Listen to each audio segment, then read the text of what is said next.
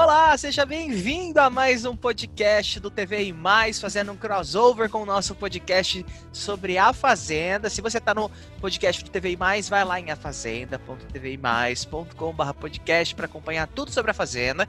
Se você está no da Fazenda, saiba que a gente tem um podcast também sobre outros assuntos. É só acessar podcast.tvmais.com. Eu sou o Daniel Spagnolo, você me encontra nas redes sociais como Daniel BSN no Instagram e arroba o Daniel BSN no Twitter, né, meu amiguinho Ítalo? É, isso aí, gente. Eu sempre faço propaganda do meu Twitter aqui. E quem recebe interação no Twitter de ouvinte é o Daniel, não sou eu. É verdade, mandar um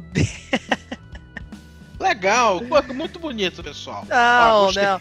Mandar um beijo aqui pro Iago, que mandou mensagem lá no meu, no meu Twitter. Iago, manda DM, manda DM, a gente conversa pela DM. Um beijão pra você, obrigado pelo carinho sempre. Italo, ó, o clima pesou depois da primeira votação da temporada da Fazenda 12.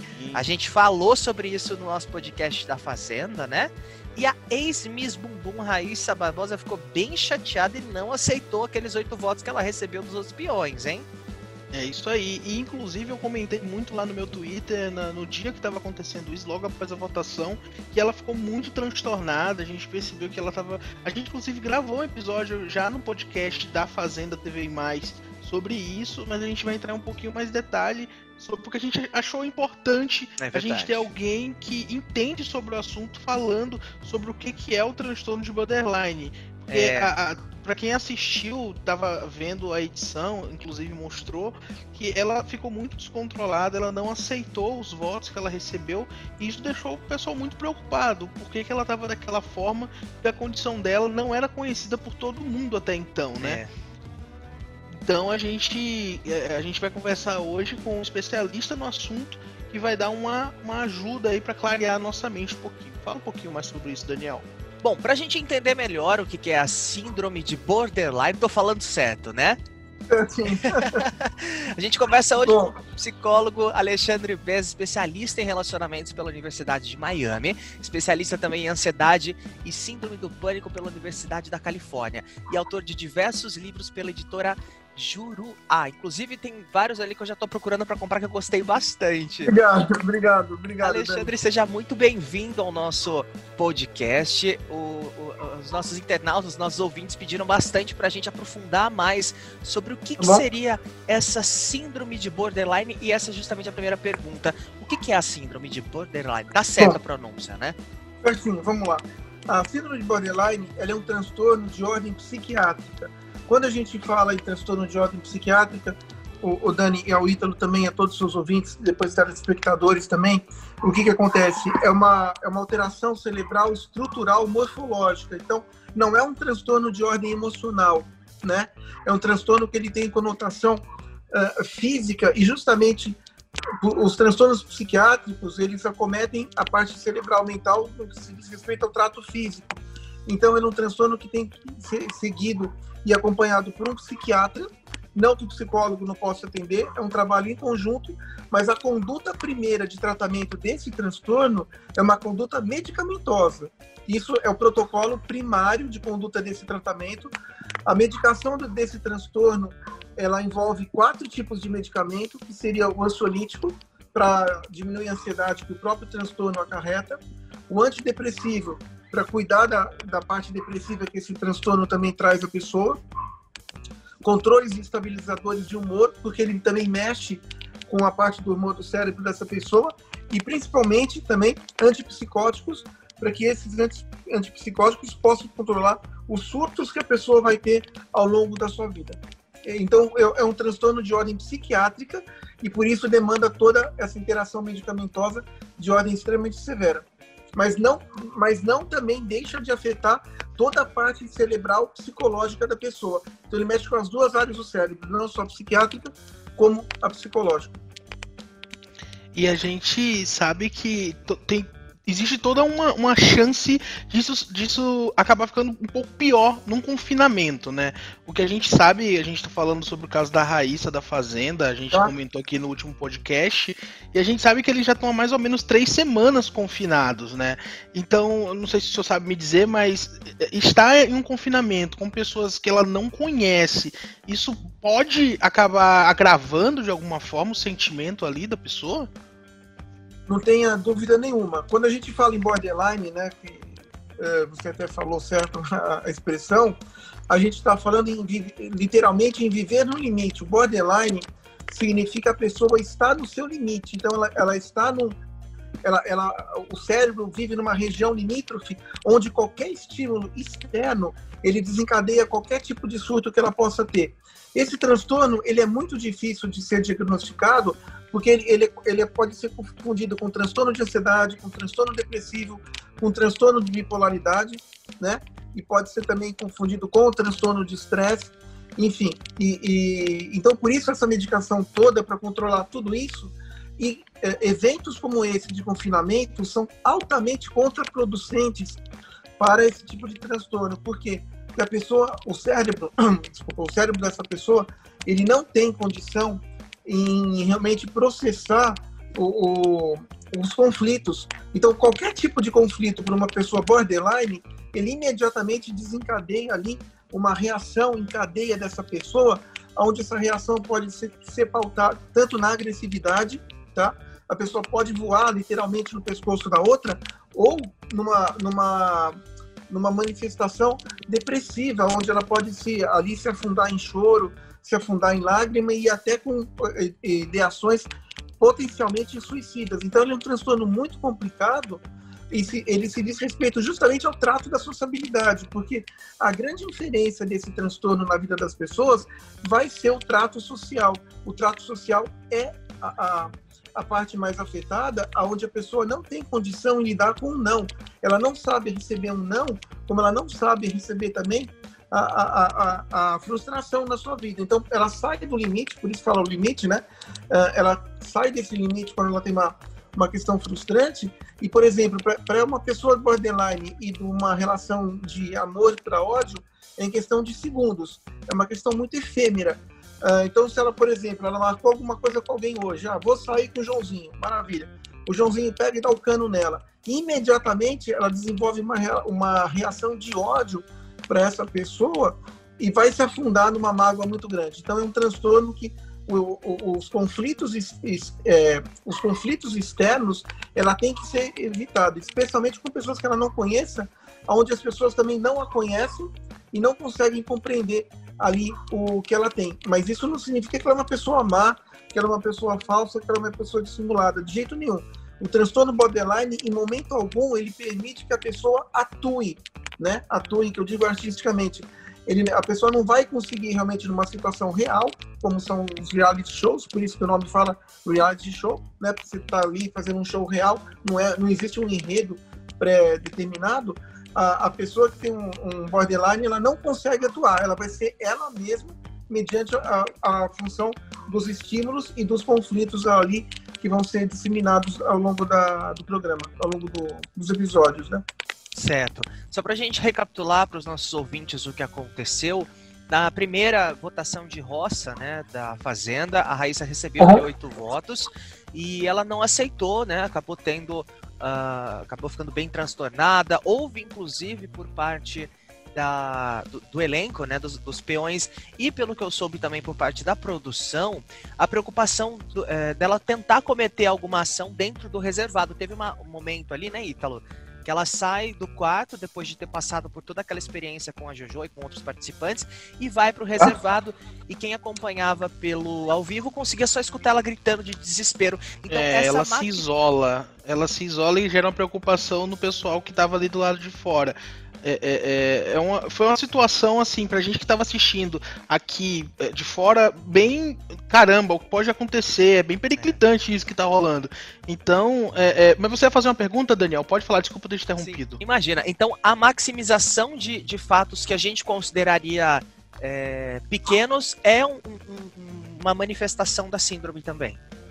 Claro que por exemplo eu você é, aí o Ítalo, qualquer pessoa, se a gente toma um fora na vida ou toma um não por qualquer coisa, a gente sabe processar. Mesmo que a gente tenha um limite baixo, frustração, a gente vai ficar chateado, mas passa. Uma pessoa de borderline, não. O que, que acontece? Uma pessoa de borderline não pode ser confrontada, não é frescura, não é, uma, não é uma, um capricho dela. Na realidade, ela está emitindo sinais que, que são passados para ela pelo cérebro, pelas ondas cerebrais dela. Então, a, a frustração e a negação tá? Para uma pessoa de borderline é extremamente contraproducente. Uma pessoa de borderline, ela não pode ser confrontada e principalmente o Dani Ítalo e a todos os seus ouvintes aí do podcast, uh, ela não pode uh, re realmente ser contrariada e muito menos ser abandonada, porque quando ela é abandonada, ela vai ativar a, parte do borderline depressivo, entendeu? Então ela vai, ela vai se realmente entrar numa onda depressiva, que é o que aconteceu ali. Ela se isolou, ela se isolou. Por que, que ela se isolou? Porque a pessoa de borderline, ela vai se manifestar assim. Ou ela se isola por causa do, da depressão e até da, do, da parte também do transtorno bipolar, que automaticamente faz parte ali do, do, do dos sintomas né, do, do borderline, porque o borderline, ele, ele pega muitos sintomas da área psiquiátrica e da área psicológica, mas ele é próprio do borderline, não é que ele tem outros sintomas. Ele manifesta sintomatologias de outros transtornos, mas porque faz parte do quadro. Então, o isolamento dela, lembrando que quando a gente fala em isolamento em psicologia ou em psiquiatria, o isolamento sempre é negativo, tá? Sempre. O que todos nós estamos praticando hoje, na realidade, é um distanciamento social. Quando você faz um isolamento social, ele é acompanhado de um isolamento emocional, que é justamente isso que não é requerido em ninguém. A gente está se afastando das pessoas para não pegar o vírus, que é um vírus respiratório, é um vírus de ordem respiratória atmosférica, atmosférica respiratória, né? Então ali, quando ela, quando ela tem essa resposta, ela se isola, porque é a parte do cérebro dela que mandou, olha, vai se isolar porque é isso que você tem que fazer hoje, você tem que se isolar. Então, ela se isola até para ela não ter, de repente, uma, uma, uma condição de contra-ataque, porque ela poderia atacar alguém também, ela poderia manifestar ações é, agressivas. Então, faz parte do quadro, é um quadro bem nítido mesmo de, de síndrome de borderline. O problema é que a borderline, o Dani Ítalo, é uma síndrome que ela não que não existe tratamento sem medicação. Então ela precisa da medicação ao mesmo tempo que ela precisa do acompanhamento psicoterápico. Lembrando que apenas psicólogos e psiquiatras estão preparados para atender um transtorno de borderline. Tem que entender do esquema cerebral.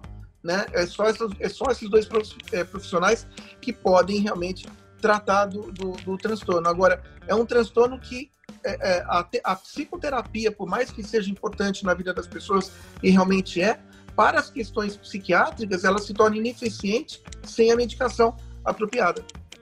Bom, em um determinado momento ali da conversa com as outras pessoas, é, chegam a comentar de dar Dramin para Raíssa. Dramin a gente sabe que é um remédio até que usual, né? E muito provavelmente não deve ser utilizado para esse tipo de tratamento. Não funciona. Dramin, Dramin para Dramin para esse tipo de síndrome é, é, é totalmente ineficiente. Dramin você dá para enjoo e não para uma síndrome de borderline, né?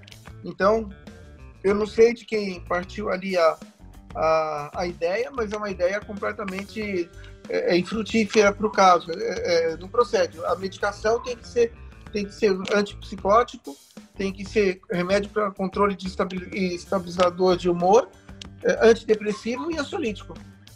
Certo. Né? Não são isso que é preta, né? São os tarjas pretas.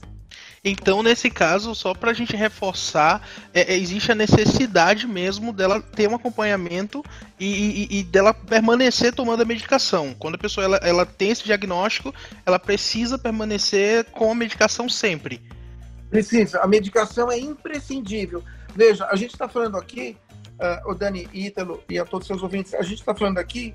Uh, numa síndrome psiquiátrica. Quando a gente fala em, em problemas psiquiátricos, a, a, a, conduta sempre é medicamentosa. Em primeiro lugar, a conduta primária é medicamentosa e a, e a conduta secundária é a psicoterapia. Só que a partir, a partir do momento que você já medica, você já pode entrar com a psicoterapia eh, na, na sequência, mas a psicoterapia sem a medicação não funciona, porque a parte do cérebro não é a parte emocional. Não é como uma síndrome de pânico, por exemplo, que é, total, que é 100% psicológica. Apesar que a síndrome de pânico hoje, o protocolo americano psiquiátrico de, de tratamento da síndrome do pânico é ansiolítico e a psicoterapia, né? Hoje em dia, na questão da síndrome do pânico, é, foge um pouco da nossa matéria, mas só para você entender, hoje em dia na síndrome do pânico, é, alguns teóricos americanos já estão dando beta-bloqueadores para segurar o coração, porque a, a, manifestação primária da síndrome do pânico é realmente a taquicardia e a elevação de pressão. Então, você dá o beta-bloqueador para segurar essa pressão, para que essa pressão não seja tão elevada, e para segurar ali é, é, o batimento cardíaco. Então, na realidade, é, é, é, mas é uma doença emocional, é uma doença que você consegue, a síndrome do pânico, tratar, dependendo do nível, sem a medicação, né? Apesar que a medicação também é recomendada. Agora, quando você tem transtornos emocionais, dependendo do tipo, você pode não medicar. Agora, transtornos psiquiátricos, não tem como a pessoa ficar incólume sem realmente sem a ser administrada a medicação, porque o cérebro precisa ser regado. E antidepressivo, ele mexe muito com as ondas cerebrais. Eu não sei quem que a diagnosticou, se ela já entrou com esse diagnóstico. Quer dizer, se é esse diagnóstico mesmo que ela tenha, tudo parece e tudo indica que realmente é. Agora, ela deveria, eu não sei também como é que funciona as leis em reality, shows, mas deveria realmente ter o acompanhamento da medicação, nem que essa medicação fosse prescrita para ela, quer dizer, dada para ela apenas no, nos determinados momentos. Entrasse alguém lá dentro só para dar medicação, alguma coisa assim. Porque psicoterapia em, em reality show não vai ter como fazer. Mas a medicação você pode tomar. A única, a única contraindicação seria a administração com álcool. Todos esses remédios para síndrome de borderline não podem ser ministrados com álcool. E, a, e o Dramin é totalmente ineficiente, ele não vai resolver absolutamente nada nesse caso. Certo. Há algum tipo de cura para essa síndrome e o uso dessa medicação, não. ela seria permanente, então?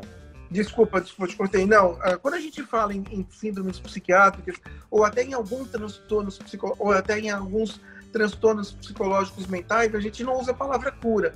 Por exemplo, a síndrome do pânico se cura, ela se erradica totalmente. Você consegue a erradicação da doença. O transtorno de ansiedade, que é o que provoca a síndrome do pânico, não tem cura. Ele tem tratamento, e são tratamentos muito funcionais, muito bons, com remissão boa dos sintomas. Os transtornos psiquiátricos, eles são divididos em leves, moderados e severos. O que acontece é o seguinte: quando você não medica, só que eles não são estáticos. Esse é o grande problema. Então, Dani, Ítalo também, se você chegar uh, e você tem um transtorno leve psiquiátrico, e você não medicou e você não deu atenção ou o devido tratamento, é, é, esse transtorno psiquiátrico leve, ele pode, não, não vou dizer imediatamente, mas ele vai migrar para a condição moderada e depois ele vai migrar para a condição, condição severa. E isso significa agravamento dos sintomas e, e agravamento da resposta comportamental e da conduta eh, de temperamento que ela vai exibir ali. Porque a síndrome de borderline, eh, ela mexe essencialmente no trato é, psicossocial, né? Então, assim, a gente não fala em cura, mas a gente fala em acompanhamento, em tratamento, podendo trazer esse tratamento e acompanhamento um conforto melhor para a vida do paciente. E traz bastante, tá? Porque é um, é um transtorno sério que ele pode envolver uh, riscos de depressão, e, e, e, esses, e, esses, riscos de depressão, riscos de uh, ideação suicida, tá? Uh, ou pode envolver até ataques que, é, ocasionando, mesmo sem querer, e é sem querer mesmo, um homicídio. Por quê? Porque se a pessoa tiver uma. Porque o, esse, esse, esse transtorno ele gera muita insegurança, muita instabilidade e muita intranquilidade na vida da pessoa. E quando se dá os sintomas, ela, fica, ela é tomada de uma raiva muito grande. Então alguém a bloqueou, alguém a, alguém deu um ghost nela, alguém fez alguma coisa assim, né? Alguém a cancelou, tanto não só no mundo virtual como no mundo pessoal também, o que, que acontece? Ela pode partir para cima dessa pessoa se ela tiver chance. E ali, no momento de fúria, ela é tomada de uma fúria muito grande. Essa é a finalidade dos remédios, é conter essa fúria e deixar ela mais controlada nesses momentos, para que essas fúrias não se manifestem uh, uh, uh, de maneira muito severa e fiquem mais na, mais estabilizadas num grau leve. É um transtorno incurável, mas é um transtorno totalmente tratável, proporcionando ao paciente uma, uma vida mais confortável dentro da, da sintomatologia, porque é uma sintomatologia que faz a pessoa sofrer muito.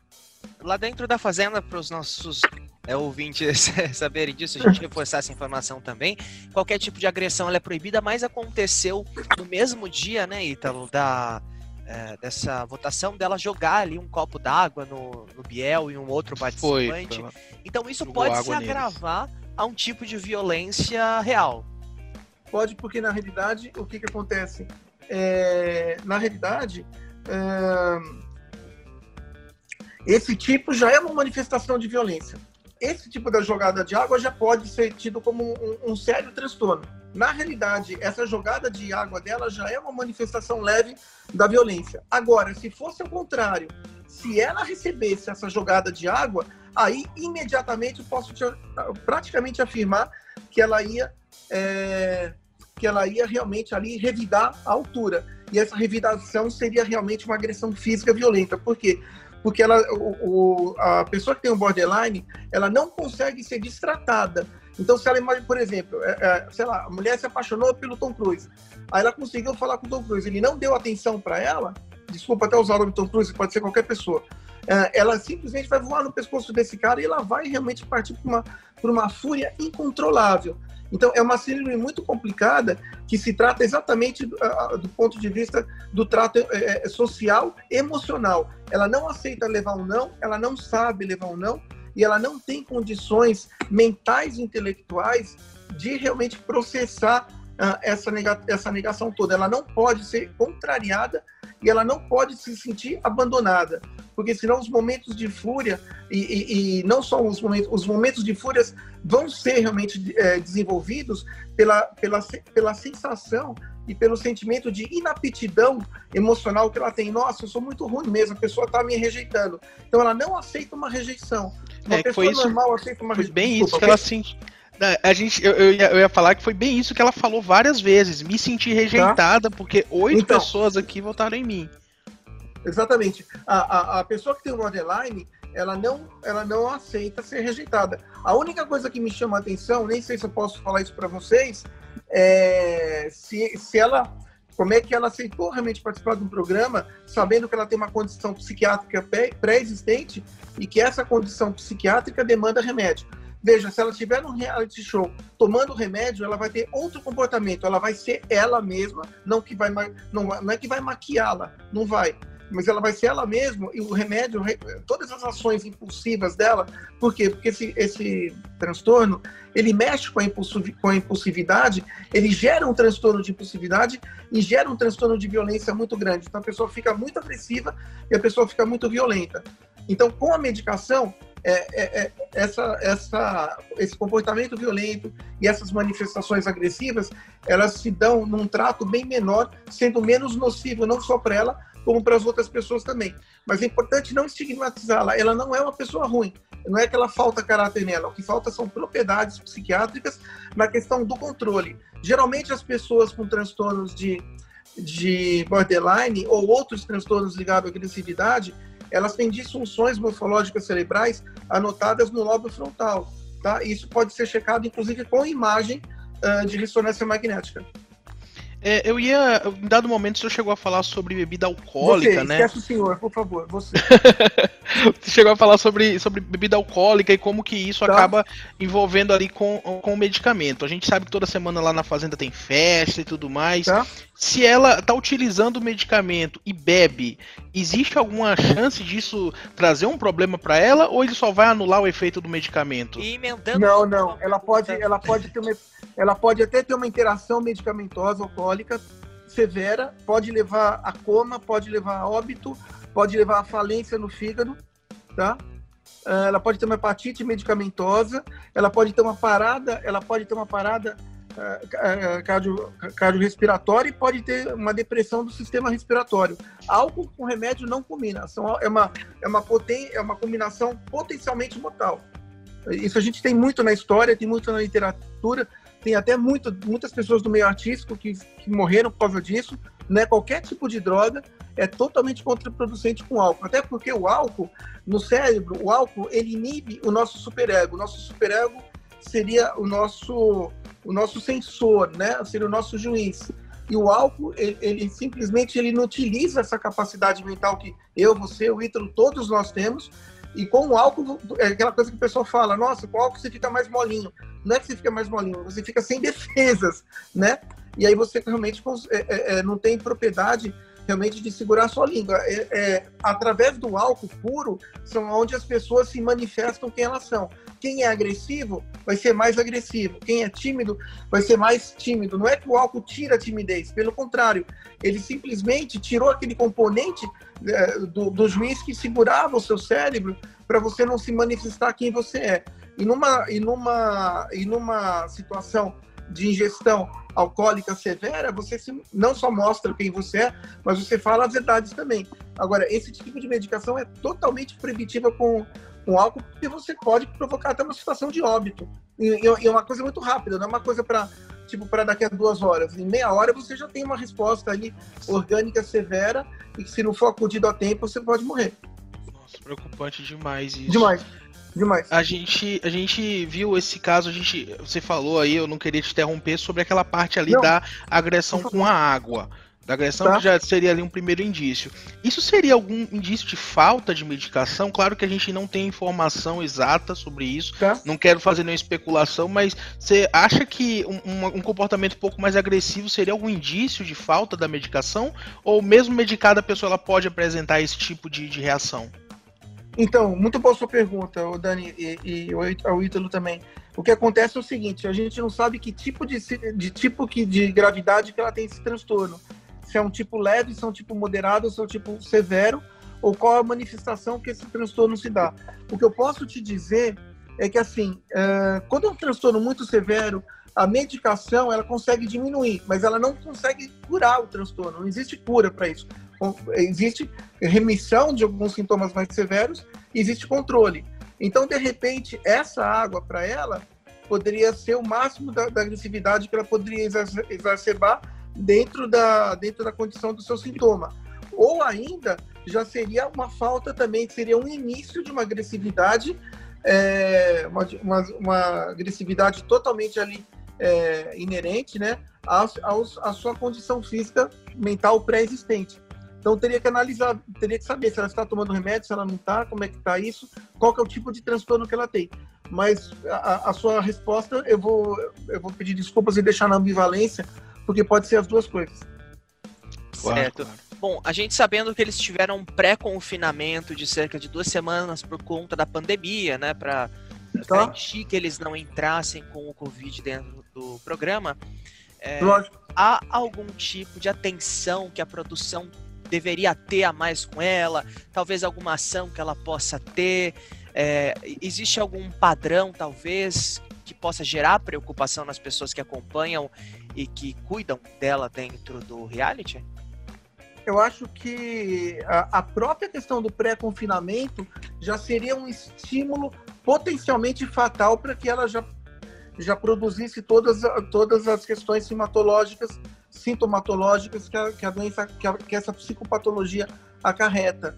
Então, assim, o, o pré-isolamento, né, vamos dizer o pré-isolamento, que é um pré-isolamento ali, uh, é totalmente contraproducente, porque se ela tivesse é, é, isolada em casa, e, se, e, como a gente está aqui, a gente está aqui no Zoom, quer dizer, outras pessoas agora nesse momento estão ali fazendo seus distanciamentos sociais, mas é, é, conseguem ligar para o pai, para a mãe, para o vizinho, para a colega, quer dizer, conseguem manter os seus ciclos de, amigo ati de amigos ativos, é uma coisa. Agora, uma pessoa que já tem uma pré-condição, onde é totalmente contraproducente o isolamento para quem tem borderline, uh, não tenha dúvida que ela já vai entrar na casa afetada. O aparelho mental dela já vai estar baleado, tá? Deixa eu só te perguntar uma coisa, esse, esse pré-isolamento foi só por causa da Covid, senão não teria, é isso? É, o pré-isolamento ele geralmente dura 7 dias, por conta da Covid ele durou de 14 a 15 dias. Ah, tá. Então, então teria, teria mesmo um pré-isolamento independente da Covid. Sim. Tá. Esse de 7 dias já seria complicado, tá? O de 14 dias seria mais complicado ainda, porque quanto mais isolamento ela tiver, quanto mais reações adversas ela tiver, mais conflitante ela vai viver. E quanto mais conflito ela tiver, esse estresse externo, ele consegue é, eliciar, desenvolver potencialmente todos os sintomas. Então, a atenção que ela tem que ter é justamente na, na conduta comportamental. Se ela está mais agitada, se ela começa a andar de um lado para o outro, tal, alguma coisa assim, se ela está mais hiperativa. Então, isso seria realmente uma das piores condições ali. Ou então, se ela começar a ter atitudes de choro ou, ou, ou atitudes agressivas, ela pode pegar, sei lá, um, não sei se tem rádio no, no, no, hotel que ela ficou, mas ela pode pegar algum objeto ali do hotel, arremessar na parede, né? Enfim. Então, assim, é, ou então, ah, tá. Uh, as pessoas que têm borderline, elas também elas têm condutas é, é, é, automutilantes, tá? Então, elas se automachucam. Uh, e pode ser também uma das manifestações depressivas do transtorno. Esse transtorno, o Daniel, é um dos piores transtornos psiquiátricos que existem, porque ele, ele envolve risco de homicídio e risco de suicídio, além de todas as outras questões da, do trato social. Então você pode realmente matar alguém, não é você é você não é um assassino. É diferente, você não é um assaltante. Não é essa a condição mental. Mas é que é um transtorno que gera tanta raiva, tanta fúria, tanto descontrole e tanta descompensação mental que a pessoa precisa disso para extravasar uh, uh, a, sua, a sua agressividade. Lembrando que quando a gente fala em transtorno é, psiquiátrico, nós falamos em alterações morfológicas psiquiátricas no trato cerebral, ou seja, irreversíveis. Todos os transtornos psiquiátricos são irreversíveis. A tara sexual, por exemplo, é um transtorno psiquiátrico irreversível. Um estuprador, ele nunca vai mudar, ele sempre vai ser um estuprador. O problema, um assassino a mesma coisa, um pedófilo a mesma coisa. O problema é que esses transtornos, eles sempre tendem a aumentar, tá? E nunca diminuir, nunca se estabilizar. Por quê? Porque não vai existir remédio para controlar estupro, não vai conseguir, não vai existir remédio para controlar é, é, assassinos e não vai existir remédio para controlar estupradores, mas existe remédio para controlar transtornos de borderline, por exemplo. É, gente, a gente está conversando com Alexandre Bez, especialista em relacionamentos pela Universidade de Miami, especialista em ansiedade e síndrome do pânico pela UCLA. Gente, vamos lá então, Alexandre, fala um pouco das suas redes sociais, fala um pouco do seu Bom, trabalho para os nossos é... ouvintes. Meu Instagram é Alexander Bez Oficial. Lá tem tudo, tem telefone, tem e-mail, tem tudo. Certo. Muito obrigado por, por, pela disponibilidade de estar conversando Sim. aqui com a gente. Bom, então quem quiser mais informações pode entrar em contato pelas redes sociais. Lembrando que no nosso podcast da Fazenda a gente tem episódios a qualquer momento, qualquer mudança que acontecer, você pode acompanhar a fazenda.tvmais.com/podcast e no nosso podcast do TV Mais todos os sábados, né, Ítalo? Isso aí, gente. Inclusive, Daniel, eu queria fazer um adendo aqui que a gente tá falando muito de A Fazenda, mas a gente tem um podcast específico. É. Se você tá ouvindo a gente fora do podcast da Fazenda, tá? Sobre a Fazenda, para você que gosta, pra gente, pra gente comentar sobre isso, é só. Nossa senhora, me aqui, mas é isso. Na nossa timeline, a Fazenda TV e mais, tá saindo episódio quase todo dia. Então, se você curte, vai lá procurar Fazenda TV e mais que você vai encontrar a gente. E por aqui, pelo podcast TV e mais, a gente vai lançar novidades e muito em breve. Fiquem de olho aí, todo sábado. É verdade, então até a próxima, reforçando as nossas redes, meu Twitter arroba o DanielBSN, meu Instagram arroba DanielBSN e o meu amiguinho Ítalo arroba ItaloPQP, né? É isso aí. É isso aí, gente. Até a próxima. Até a próxima, tchau.